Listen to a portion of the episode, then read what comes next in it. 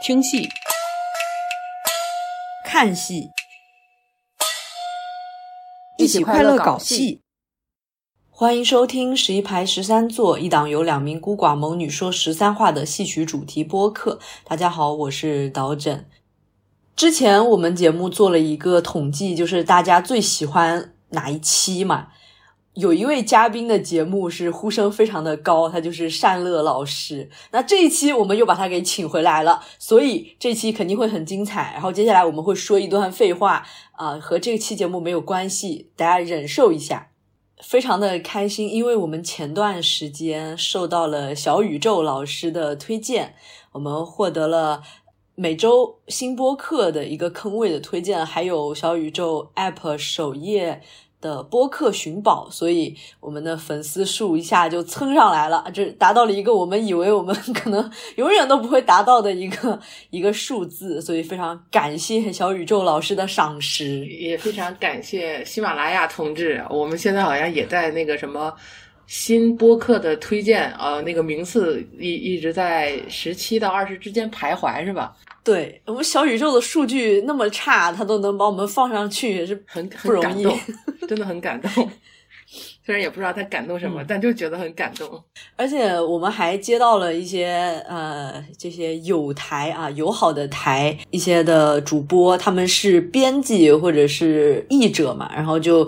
有给我们俩就是打算或者是已经有给我们俩寄一些书，也希望可以深入的进行交流。到时候等我们俩收到了，然后再自己消化消化之后，也会和大家一起分享。其实你你你可以跟编辑说一下，不用寄我的，因为我已经很多年不看书了。上一本看的书，那个余华的那个活捉。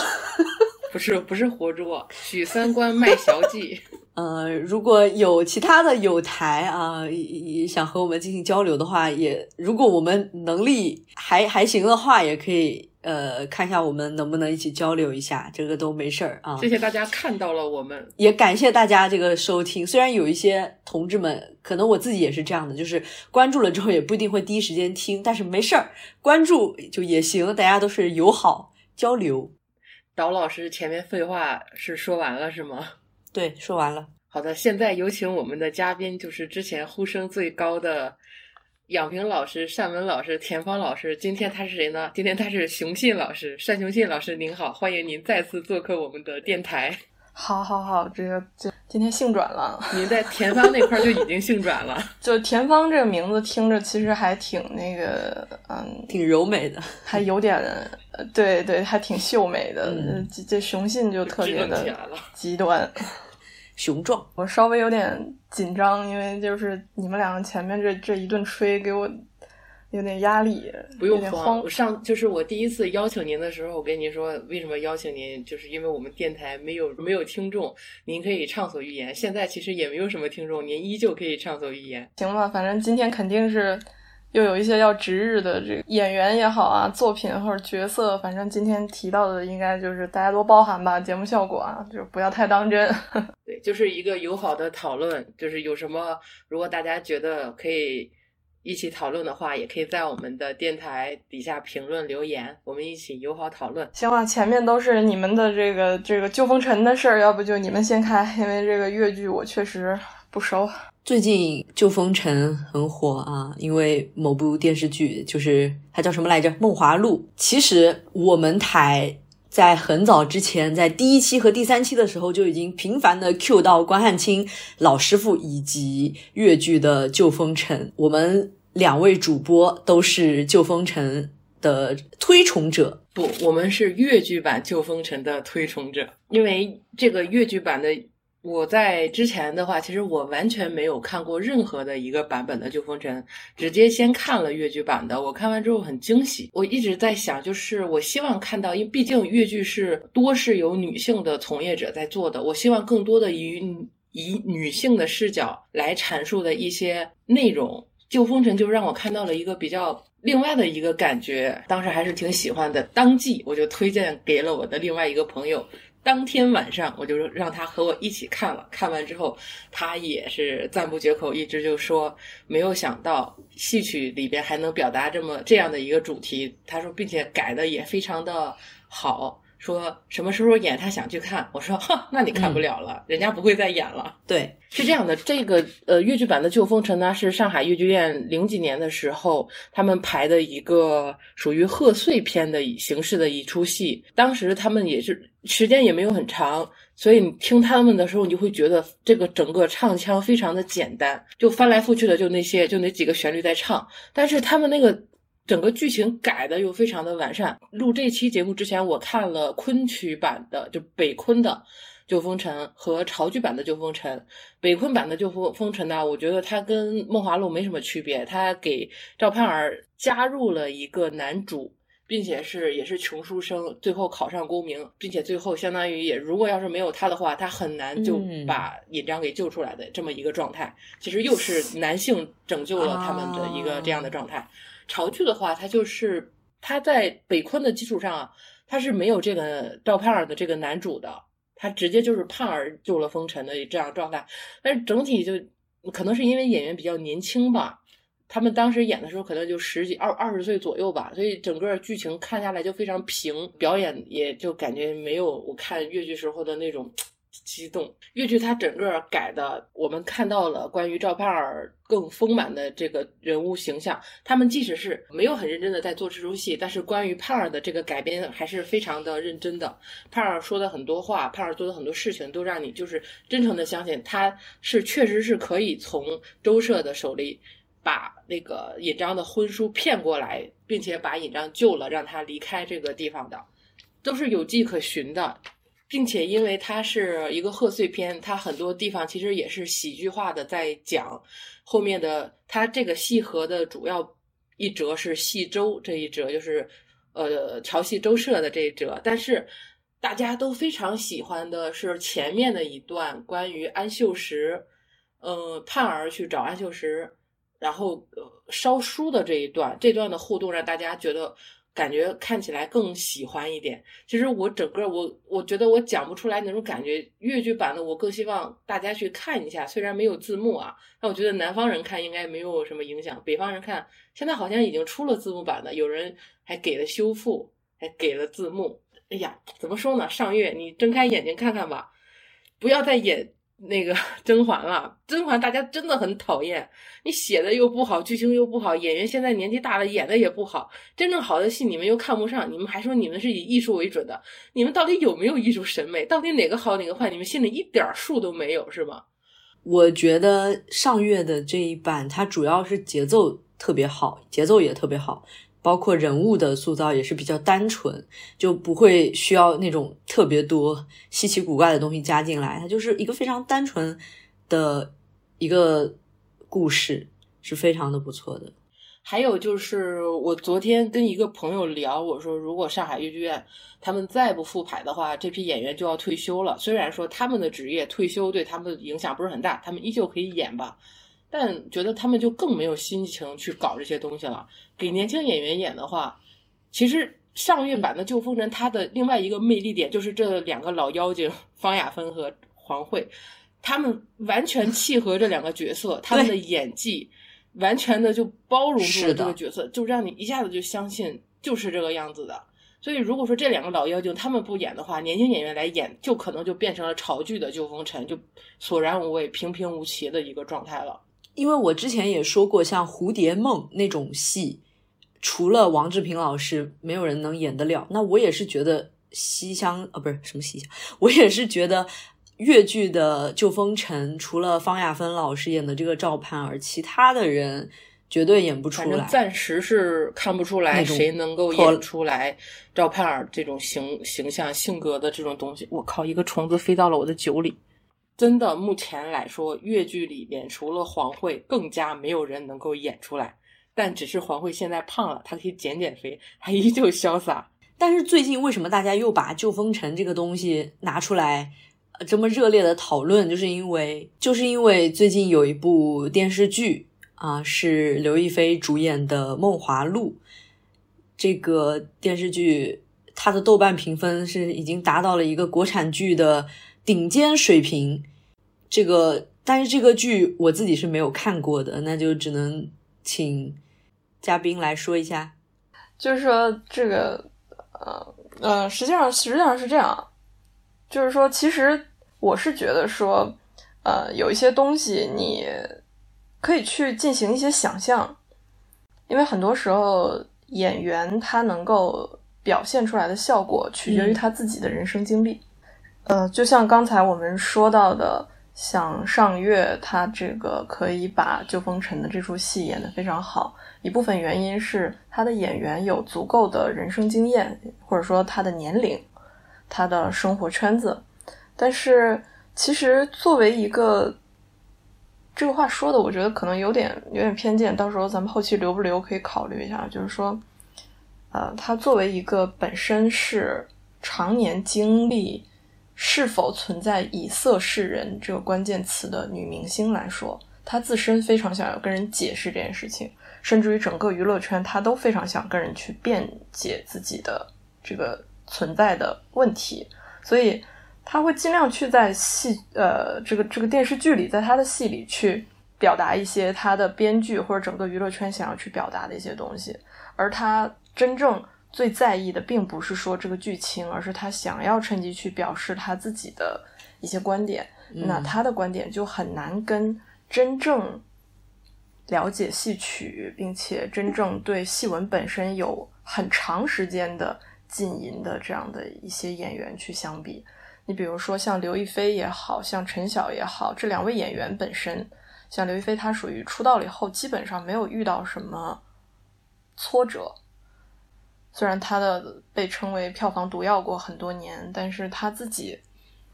就是没有体验过那种。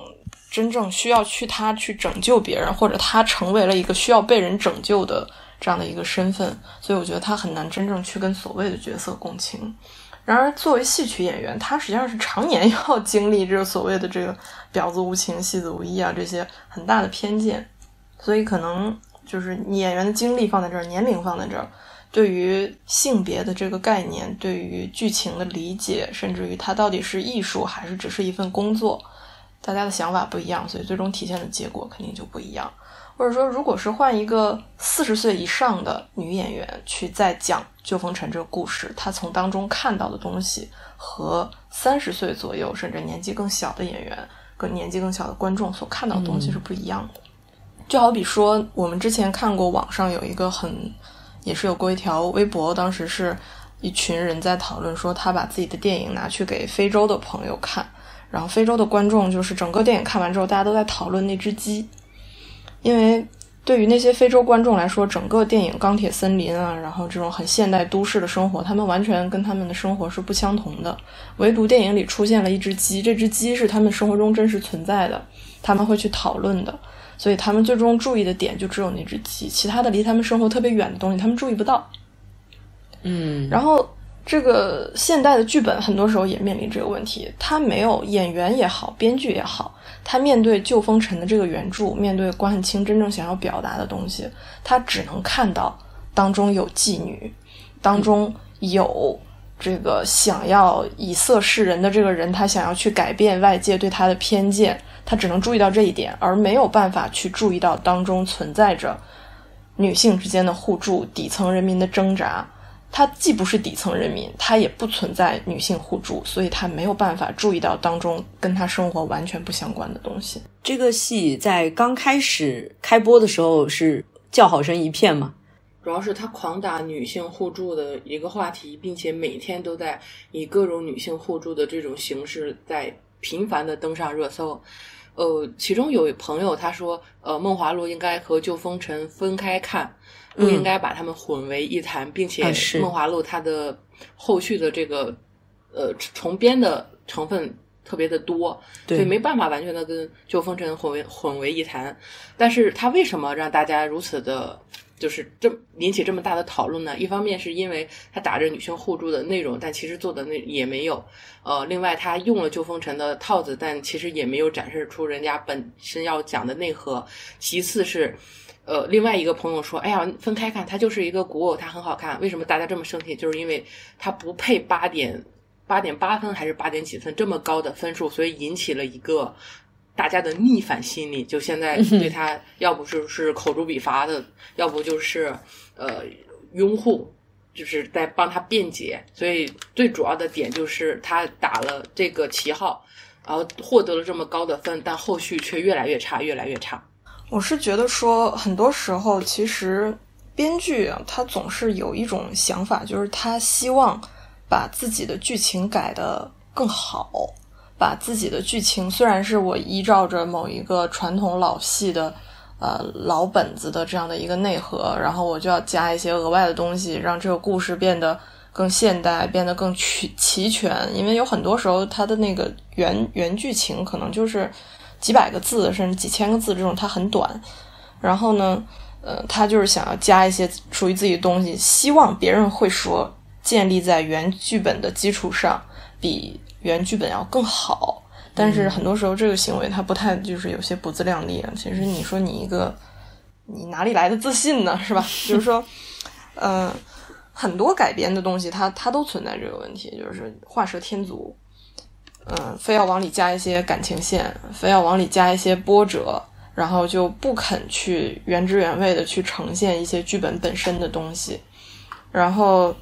或者说是他默认观众是已经很了解老本子，很了解原本的故事，或者哪怕不了解，一旦知道我这个原本剧情是什么，然后我去网上一查就被剧透了，然后可能人家观众就不看了。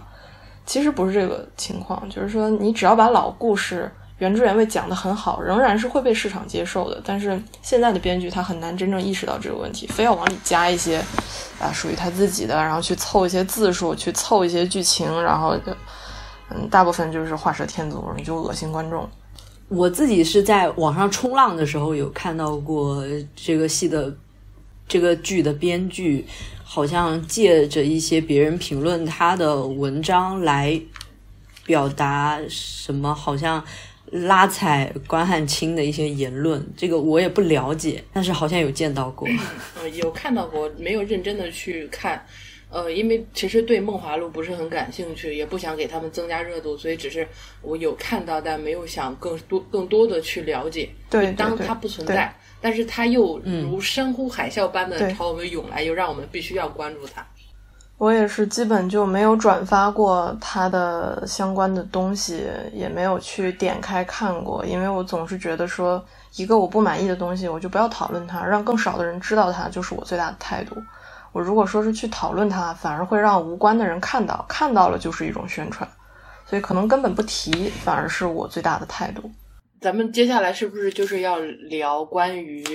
呃老老的剧本的新的改编？这个其实前面就算是已经说了吧，后面你想怎么往下走，可以继续。就是其实我们也会看到一些传统的老剧本的现代化的改编，或者说它被搬上现代银幕。或者说是电视剧里，它以各式各样的方式套进来，但是怎么说呢？像女驸马这种故事就特别常见，然后那个呃半生缘，呃杜十娘这种，其实对，尤其同样是这个妓女的这个故事，你像这个杜十娘，基本上就没有怎么被妖魔化过。嗯，我我印象中看过几个版的杜十娘，其实做的都不错，因为它的那个内核是。非常直接吧，没有这种你你去这个改编去调整的空间。杜十娘最后那个骂父的那一段，确实是说的太透了。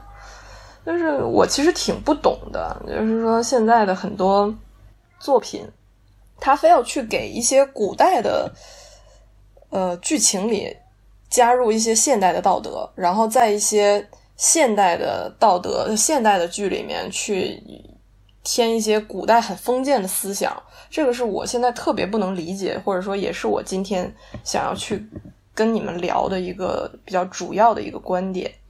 就是现在的很多作品，它只去讨论内容本身的年代背景，而不去看作者所处在的年代背景。比如说，一个古代的作品被现代人拿来拍了，那大家就。只讨论它，就是默认它应该有现代的道德。反过来，现在有很多人，他是在古代的作品里找现代人的三观，用现代的道德去要求古代背景的作品，然后用古代的道德去要求现代的作品。你像比如说《梦华录》，它是一个现代人做的古代背景的作品。如果我们想要去找当中的道德和观念，其实应该看的是现代的东西，而不是说要求里面的人物必须像古代人一样封建，有各种各样的陋习，有各种就是非常非常不好的那些行为方式。但是现在很多人他是就直接就说这是一个古代的背景，所以古代人就是这样，所以就要原汁原味这样演下去。这个我觉得他他是很扭曲的一个概念，因为他作者是现代人啊。你不能说作者是现代人，然后写了一个古代作品，里面就可以有任何古代的这种错误的观念，然后非常封建的思想，甚至很多迷信的东西。你去宣传这些早就已经过时的、与时代精神相悖的东西。像我们说，现在去看一些古代的作品的时候。作者是古代人，那他的思想局限性一定就是古代的。你不可能要求一个古代作者跟现代人的道德啊、道德三观啊，然后他的这个方法论都是现代人，不可能的，没有那么超前的人。但是人们在看这些东西的时候，又开始从里面找说啊，这不符合我们现代的怎么怎么怎么样去挑当中的毛病。嗯，像我看过最典型的就是我在看那个武家坡，嗯哼。基本上所有的人都在铺天盖地的去骂那个薛平贵，然后同时说那个他们两个就应该当场分手啊，就就是觉得这个作者太恶心了，怎么把这戏编成这样啊？那他作者就是那个年代的人，你对他能有什么要求呢？然后还有就是我在看那个 B 站的四郎探母的时候，就是热度最高的应该是 又是于魁智老师的版本 啊。这个绕不过的流水的单老师，铁打的于魁智，反正就是每次都要 Q 到于老师。就是说，他们的他跟李胜素的这个版本的四郎探母，从头到尾大量的弹幕在要求杨四郎必须应该殉国，然后带入的思维就是说中日战争，仿佛杨四郎是投降了日本人。或者是现在的这个思维里，他投美了啊，就是说这个怎么能这样，怎么怎么样？你你去在古代人身上要求现代人的价值观，然后还有像那个伍子胥也是，很很不幸，还是于魁智老师的版本，就是仍然，要不说张克吧？啊，这对可以可以，反正就是这个伍子胥这个戏里面也是，啊，有一些非常离谱的观点，就是要求。于魁智演的这个伍子胥必须要不许配背叛楚王啊，不许投奔那个，不许过昭关，因为这个他不能背叛自己的祖国，君王再昏庸也不能怎么怎么样。就是你说他这个思维，他介于古代和现代之间，就挺扭曲的。首先，我们先得确定一个背景啊，就是说在古代是没有爱国这个概念，就是这这个战国时代啊是没有。爱国这个概念没有祖国这个概念，所以说屈屈原在后面看是一个非常伟大的人，因为他第一次提出了人要爱自己的祖国。在战国时代，你不能要求一个楚国人永远忠于楚国，嗯，这个是一个很基本的常识，嗯，因为那个战国时期、春秋战国时期，所有人都是到处乱跑的，这个非常正常。秦朝的宰相没有一个是自己秦朝的人，都是从这过去的那过去的。对，甚至说有像张仪、苏秦这种人啊，六国封相这种人，你现在的戏里面再演说谁是六，同时是六个国家的这个丞相、宰相，嗯，这个现代人就会觉得啊，这人就是这这个叫什么六面间谍啊，这是什么怎么怎么样，就是现代人的思路没有办法理解他，但是又用现代人的道德去要求他，这很变态。然后呢？等到这个作者真正是一个现代人了，哎，又不拿现代的价值观去要求他了，又开始说，哎，古代人就是这样的，他们特别的，就是这么的，啊，渴望这个，渴望那个的，但是完全忽略这作者是一个活生生的二十一世纪的人。每一个作品，它里面应该包含的都是这个作者自己的认可的思想。有不认可的，里面又必须要存在的，那一定是以批判的形式出现的。比如说《梦华录》的这位编剧，很显然他就是对于妓女这个行业存在着批判。当然，你批判这个行业没有问题，但是你不能批判深陷在其中的一些没有能力逃出这个火坑的人。你可以责怪这个行业，但你不能责怪具体的人。这个编剧明显他自己携带的就是他自己的这种观点，这种非常落后的、非常封建的这种想法，然后夹带在现在的剧里面，但是粉丝又完全忽略这种情况，我觉得是一个很不好的一个一个状态。包括我们现在看到讲到说哪吒闹海，也会有很多人说哪吒就是一个官二代啊，去这个家门口的这个。地方洗个澡就把人家龙王的这个官差给打死了，又把这三太子也给打死了，啊，这是纵子行凶啊！然后人家苦主上告都告不上，怎么怎么样？就是他忽略了当时这个内容，这个剧本本身想要表达的到底是什么，只去单独的看一些剧情的现象，甚至于其实很多对于哪怕是琼瑶的批判也存在这个问题，在当时的时代背景下。作者的思维是非常前卫，而且非常正面的、积极的。但是，可能过了几十年、几百年之后，他的观点显得不够前卫、不够公允了。之后，人们开始从中间去挑毛病，开始要求他有二十一世纪二十年代的观点，就很疯狂。所以，我自己会非常排斥那种，比如说几分钟看完一部影视剧或者是一部小说这种的。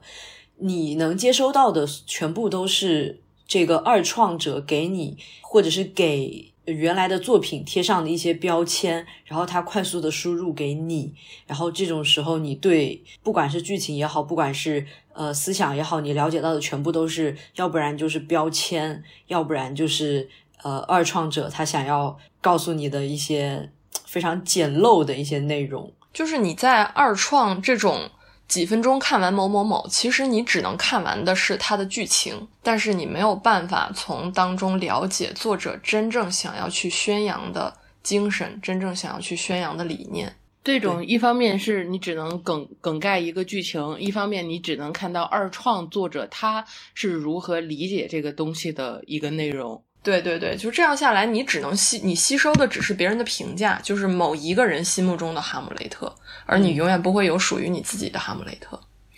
这两年啊，你也可以从各种各样的影视作品里面看出一个趋势，包括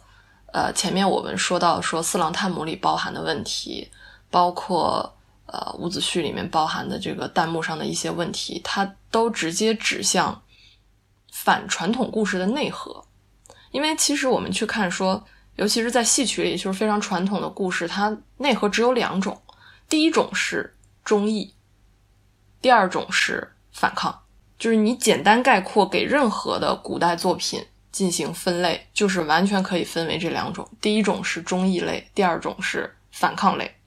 而且反抗永远是建立在忠义之上的。你比如说哪吒闹海、大闹天宫、雪夜上梁山，对。孔雀东南飞、梁祝，其实这些作品它的内核都是反抗。比如说，他哪吒闹海反抗自己的父亲，大闹天宫反抗的是玉帝，然后那个上梁山反抗权臣，嗯，孔雀东南飞反抗自己的婆婆，梁祝是反抗这个保媒拉线儿的，反抗这个呃媒妁嘛，媒妁之之言的这么的一个自由恋爱，这个那个词叫什么来着？向往自由包办婚姻。啊，包办婚姻，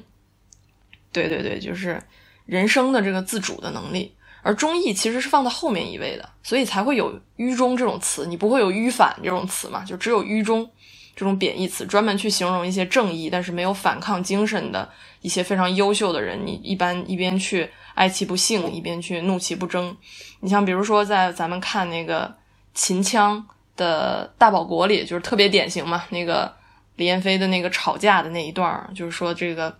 父妻子来逃出门啊，臣妻君来啊，不，君妻臣来不太平，意思就是你对不起我，我就不干了，我不管你父子君臣的这一套，甚至包括于大家去讨论呃岳飞、讨论杨家将的时候，都是带有这种他不应该如此的忠诚的这种评价。对，是我了。我看杨家将的时候。我看杨家将的时候，我的内心浓浓的就是，你们能不能反了丫的？我真的是烦死了，我就这种浓浓的感觉弥漫在我的心头。所以说，《水浒传》之所以能够成为四大名著当中的一部分，其实就是因为它全面歌颂这种反抗的精神。甚至于《水浒传》里，其实其他的他所提到的很多东西，在现在看都是有问题的，都是不值得被捧到那么高的一个位置。但是他完全的强调了反抗的价值以及人民对于反抗的赞美，所以他才会得到非常高的评价。但是他最后也招安了呀。就是你招安了，虽然你招安了，但是民众很显然对于招安是不认可的。读者和这个呃所有的人，包括就是对于宋江的评价，对于这个没有呃招安、不接受招安的人的评价是截然不同的。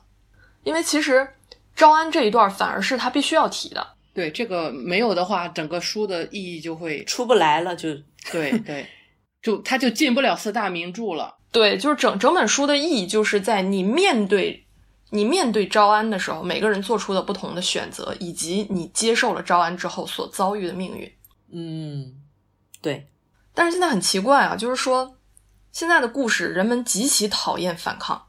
当然，这个跟审核有关系。这个现在的故事里，很多都是只讲忠，甚至连义都不太讲，就只讲纯粹的忠诚。嗯，我在前一段时间。风控在家嘛，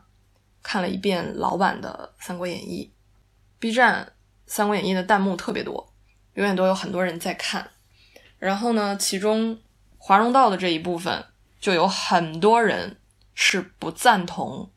关羽的行为的。在现在看来，就是很多人对于这段的评价就是这是关羽人生中巨大的污点、巨大的错误，是一个不妥、不可饶恕的，应该自裁谢罪的一个行为。嗨。就是你可以看到，人们这个这个时候他已经不是忠义了，因为已经不讲义了，开始只讲忠诚。呃，包括祝英台，我们现在也可以经常看到《梁祝》里面有很多人的评价，就是祝英台应该，既然你同意了父母的这个要求，同意嫁给马文才之后，你就不应该有楼台会，你不应该私会梁山伯。嚯！然后，既然同意嫁给马文才之后，你就应该跟梁山伯死生不复相见。啥？还有一个观点，还有一个极其现在的观点，就是马文才又有钱，长得又帅，梁山伯又穷，也不知道他长得好不好看啊。对对对对对，就会有一大群人说：“哎呦，我对对对马文才呀，祝英台他就是呃没事找事儿这种呃人就就之类这种观点，就让人看着就觉得背后一凉。哎，该说不说，这一段里。这个我个人看到的比较好的一个版本，就是张火丁版的《梁祝》，他还真是就是提到了这个问题，就是说他父亲跟他说：“你怎么知道马文才不是好人呢？你怎么知道马文才不好呢？因为很多作品里是直接把马文才描述成一个恶少，但是在张火丁的那个戏里面，他就有说：你怎么知道马文才不是好人呢？但是他说的就是我跟梁山伯有三年的感情在这儿，我不管马文才有多好，我不在乎。”马文才是好人还是坏人？我只在乎我应该对得起我对我应该我在意的人。是，就是他，他是有特意去强调说，我不喜欢马文才，并不是因为他人品不好，或者他长得丑，或者他有没有钱，或者怎么样。我在意的不是这个问题。就是你捧一，没有必要非得把人家另外另外一个人给污名化掉。对对对对对对。就是否则的话，显得好像就是啊，如果说马文才对他又好，长得又帅又有钱，什么都很完美的话，难道这个祝英台就还会选择梁山伯吗？仿佛当中蕴含的一个意思就是说，如果你爸妈给你安排的这个结婚对象比你原本认识那个人更优秀，你就应该选择他。这个观点是很危险的一个想法。然后，那这个这个话题跑远了吧？反正就是说，《梁祝》现在受到了很大的争议，所以这两年大家都不太去，不太去有《梁祝》相关的这种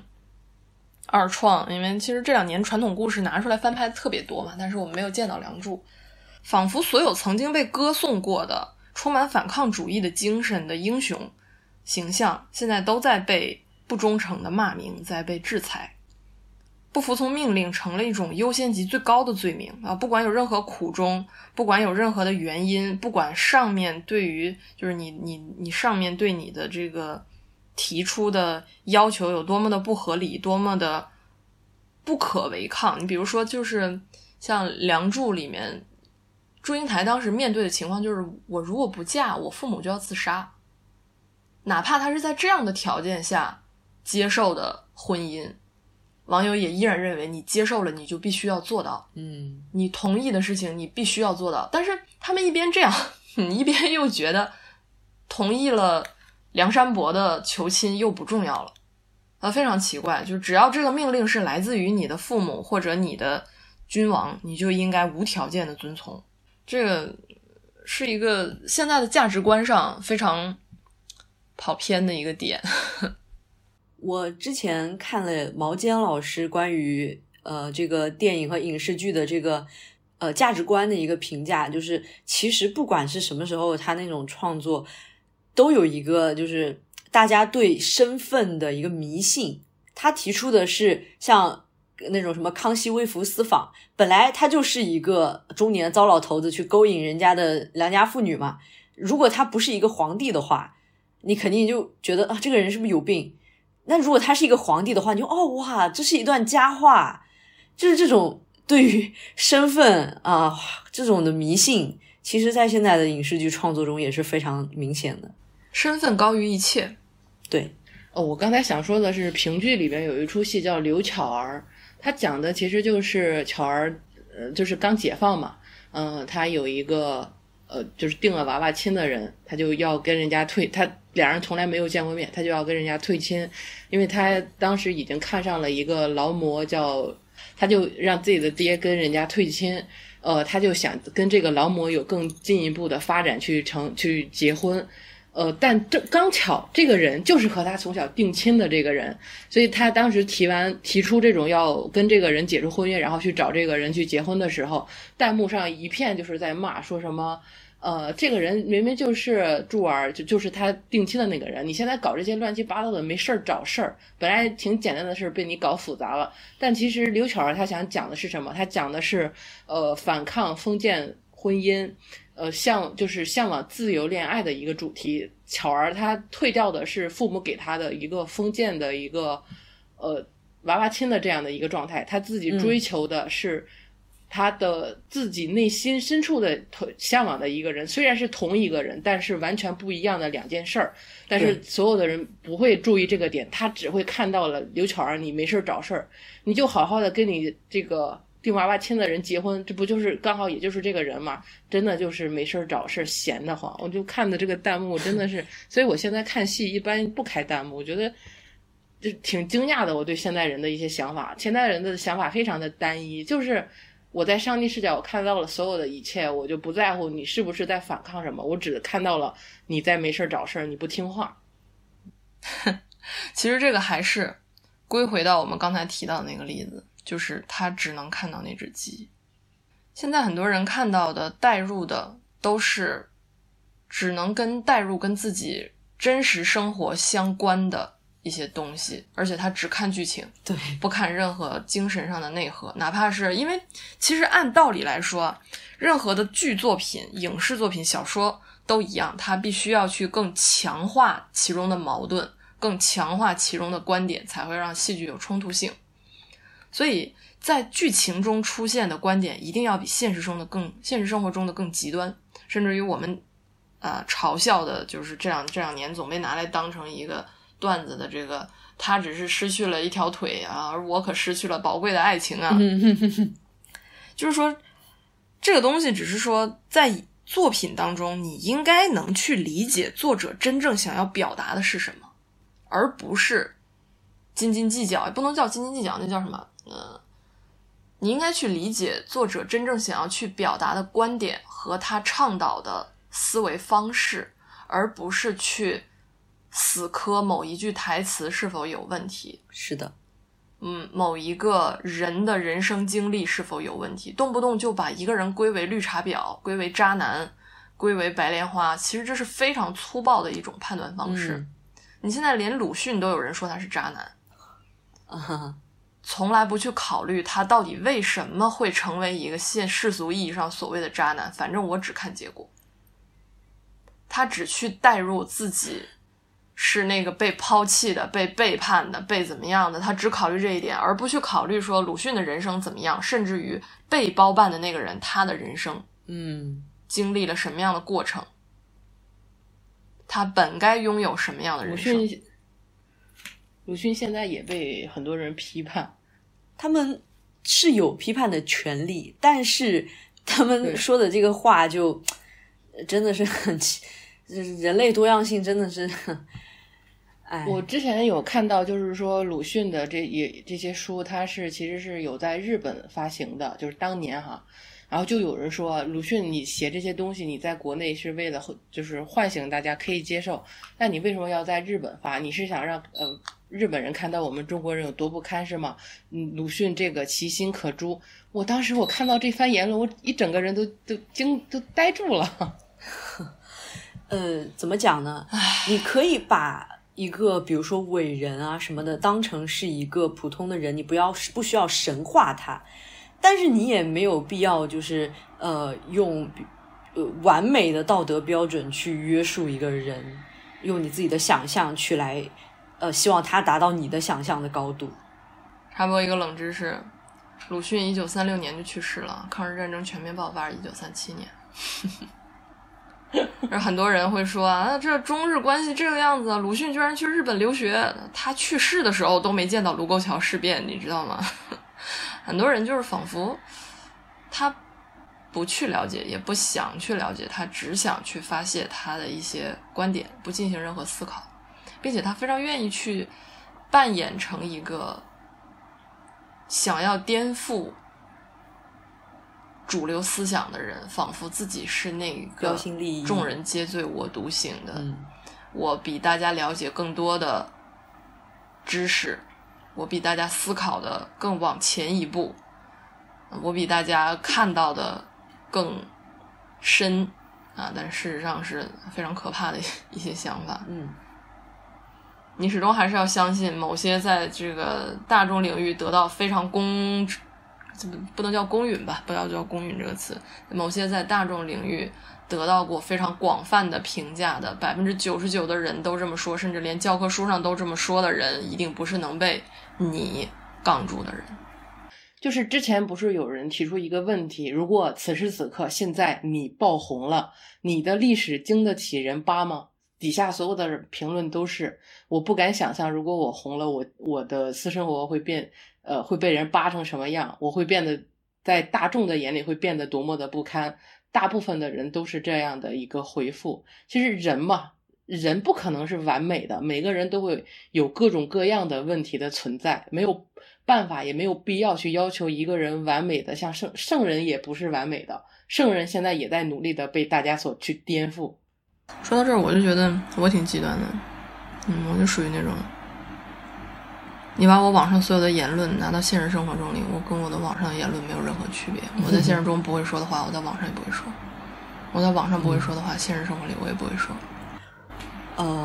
我不知道，我觉得现在的人他就是一边非常大胆，一边非常大胆，一边非常懦弱。是，嗯，就是受现实所影响嘛，因为有的时候你没没有这个本事去。好，等一下，等一下，我先切。呃，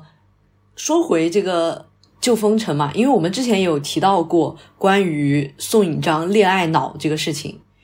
其实“恋爱脑”这个词在现在很流行，我们经常会用这个词去呃形容一些沉迷爱情的女性。但是，我觉得他是不是真的是恋爱脑这个东西是你需要去。我是觉得“恋爱脑”这个词可以拿来评价你现实生活中遇到的人，你真正认识的人，但是不可以拿来评价任何一个你不真正认识的人，因为你不知道他想要依靠恋爱摆脱什么东西。其他的我不知道，但是如果把恋爱脑放在旧风尘，不是梦华录啊，是就风尘的宋引章身上，我是不忍的。他，嗯我我看不，因为我看的是戏曲嘛，我也没有看过原作。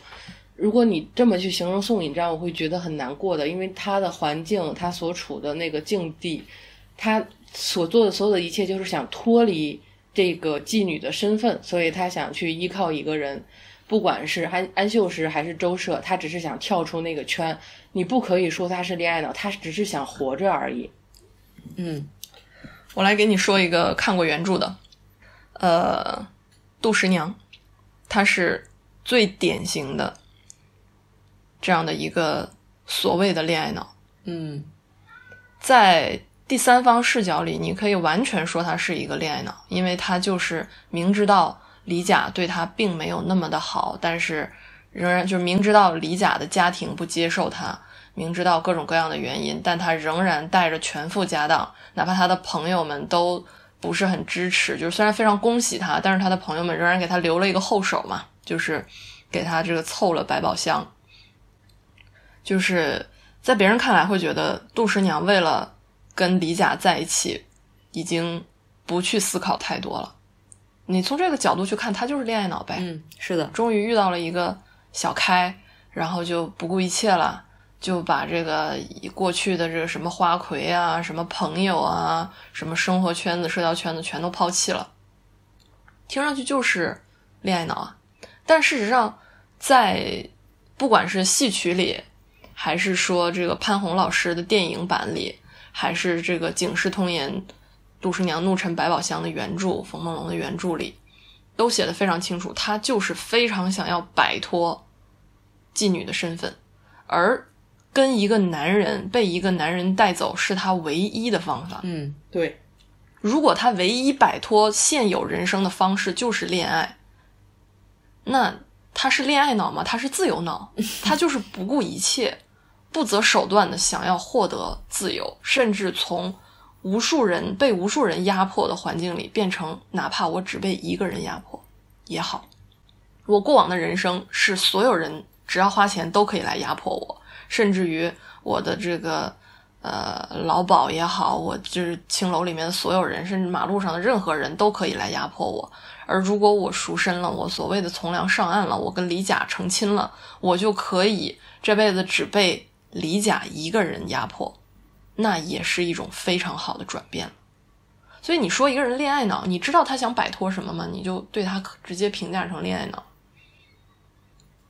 你有真的去跟他沟通过，他到底想要得到的是什么？他想得到的是一份爱情，还是一个身份，还是一种生活方式，还是一种还是财产，还是什么？你可以说他拜金，你可以说他这个各种各样的理由，你不能直接归为他是为了恋爱。因为恋爱只是一个行为，而不是一个目的。是以爱为目的，还是说以什么别的为目的？如果我人生的所有目的就是为了得到一个人的爱，那你可以说他是恋爱脑。嗯，但是你只有现实生活中真正认识的人，你对他有深入了解的人，你才知道他的生活、他的选择可能只是为了渴望一个人的爱。至于其他的远方呢，跟你隔着两三个人，甚至两三百个人才认识的人，两三百年的人，你怎么能去评价他是或者不是一个恋爱脑呢？这个词就很可怕。其实现在很多，你像啊绿茶婊，像我们刚才说绿茶婊啊、渣男啊、白莲花啊，这些词都是这个情况。你只看到了他非常微小的一部分，看到一句话就去对一个人的人生做出评价，就是。我们说一个人是一个英雄，我说一个人是一个音乐家、艺术家，他人生的所有成就、所有选择、每一次做出的努力、每一次付出的代价，这些东西都可以被忽略，然后简简单单的被归类成一个渣男，或者一个情圣，或者一个任何一个非常浅薄的、不会超过四个字的词，概括一个人的一生，一个能被历史记住。被广大观众热爱的角色，就这样粗暴的被打成了某三个字、四个字，这是一个非常可惜的事情。对，呃，还有是关于这个，回到一开始梦华录他打的这个女性主义的旗号，还有恋爱脑这个事情，结合一下我。昨天晚上刚刚去看的一个歌剧，这个歌剧看完，其实是有一些其他的观众评论，那个女主角她就是一个恋爱脑，呃，好像也据说是有因为歌剧的翻译原因和删减原因吧。但是就我自己的观感来说，你得先说一下这个歌剧叫什么？呃，不是这个歌剧是威尔第写的《弄臣》，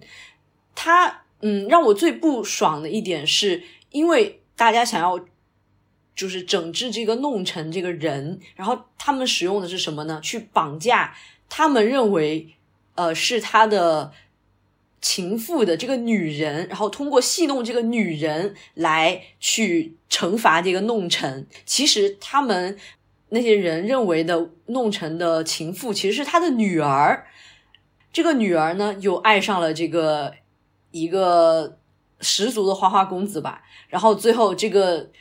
他的女儿就愿意为了这个花花公子献出自己的生命，不只是他的女儿，还有另外一个是一个杀手的妹妹吧，也是因为啊喜欢这个男人的美貌，就打算放弃了他而去杀一个别的。不相干的人，要不然就是你愿意为了一个好看的男人去杀别的人，要不然就是你愿意为了一个好看的男人去献出你自己的生命。那我觉得这种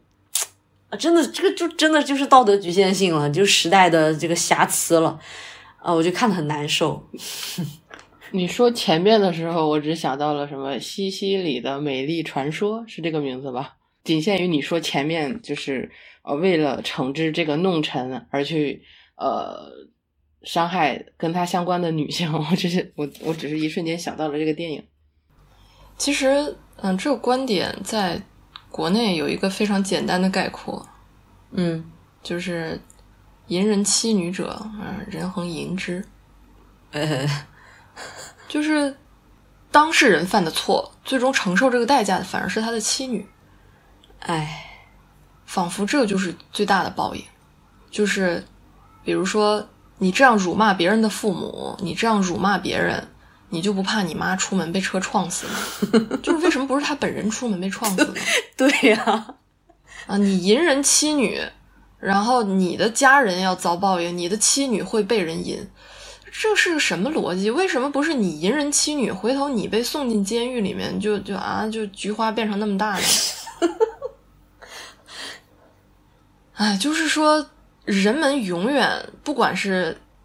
做了什么恶，最后付出付出这个代价的，永远是他最在意的人，而不是他本人。关人家啥事儿呢？包括我们在大量的，嗯，我们在大量的影视剧、影视剧作品里面也能看到这种报应论，最终就是一定是他身边最亲近的人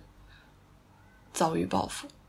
然后让他去体验当初他施加给别人的这种痛苦，就仿佛是。那个感觉 就又很琼瑶，又又用琼瑶那个套路，就是啊，你虽然他虽然失去了生命，但我可是非常痛苦啊。我妈虽然被车撞死了，但我非常痛苦啊。我这受到的痛苦要比我妈大啊。这报应的逻辑就有问题。这个其实古希腊的故事里面好像也有哎。其实你们在戏曲里面，他也经常是去去是这样的一个情况，就是。嗯，最终他会发现自己的一系列的操作，最终害了自己的女儿，害了自己的家人。比如说这个，呃，凤还巢，他就是这个非常喜恶毒的后妈，嗯，弄了一一系列的操作，最后是害了自己的女儿，而不是就是让这个朱焕然娶的是自己的女儿。你说朱焕然怎么不娶她呢？就是。你最终看完了一系列的这个剧本之后，你会发现遭遇报复的永远不是出谋划策的这个人本人。其实这也是一个作品上的局限性，就是说过去的作品它是没有办法去阐述这种观点，仿佛那个时代的限制。但是现代的作品还是这样，就不对了。是的，你已经到了二十一世纪了，你应该对自己的作品的精神内核有一些想法。我我觉得我们这次的主题叫从旧风尘开始的脑洞神游，现在都已经不知道去哪儿了。今天感觉什么都聊了，但是跟这个戏曲没有太大关系。我怀疑这期节目可能要作废。哎，不会，对不起，不会的，我们肯定会放。没关系，我们也会经常聊这些跟戏曲没有什么关系的内容。因为你单纯的，因为呃，之前张慧问我，你会重新去做一个关于女权主题的电台吗？我说我不会啊。因为能从戏曲延展的东西很多，我们可以以戏曲开头去聊很多很多的内容，不只是说我们聊戏曲，我们只能就是从戏曲的角度，就只能死磕戏曲，什么都就不聊了，那不可能。从戏曲能延展出的内容是非常非常非常非常广泛的。戏曲只是一种文艺形式的载体，它并不能够就是说我们就是只限到这个圈子里就不动了，那是不可能的。对，我们就漫无边际聊到哪里算哪里吧。就是我属于平时有很多想法的人，就是什么都想聊，什么都想说，然后就借到你们的这个机会去胡扯一些。其实我很想评价刘亦菲这个演员。怎么说呢？我觉得是，我觉得是现在的演员在对于自己的怎么说艺术追求上面是非常的糊弄。嗯，我觉得刘亦菲在这件事情让我让我挺失望的。当然了，我好像也没有什么资格对人家就是说啊，你让我失望了，仿佛我对他就多么重要，我的失望对他多么重要一样。就只能说，你对现在的这个作品环境比较失望。其实，我我对刘亦菲没有失望的原因，是因为我对她，我对她没有过期待，没有期待就不会存在失望。对，啊，确实，我对她个人没有期待，我对现在的任何演员其实都没有期待，但是对于这个行业，你难免是有期待的。你对你期待这个行业中的一些比较优秀，不能说比较优秀吧，就是说知名度、影响力比较强的从业人员。会希望他们创作出好的，对于时代有一些追求，有一些要求，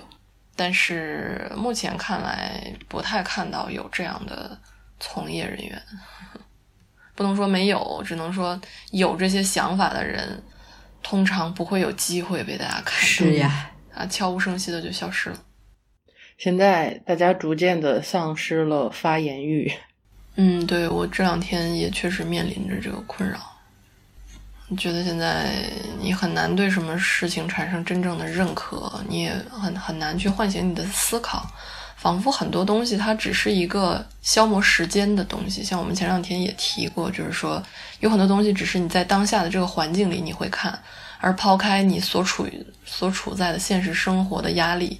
抛开你的。对艺术方面的刚需，你需要一些娱乐的东西去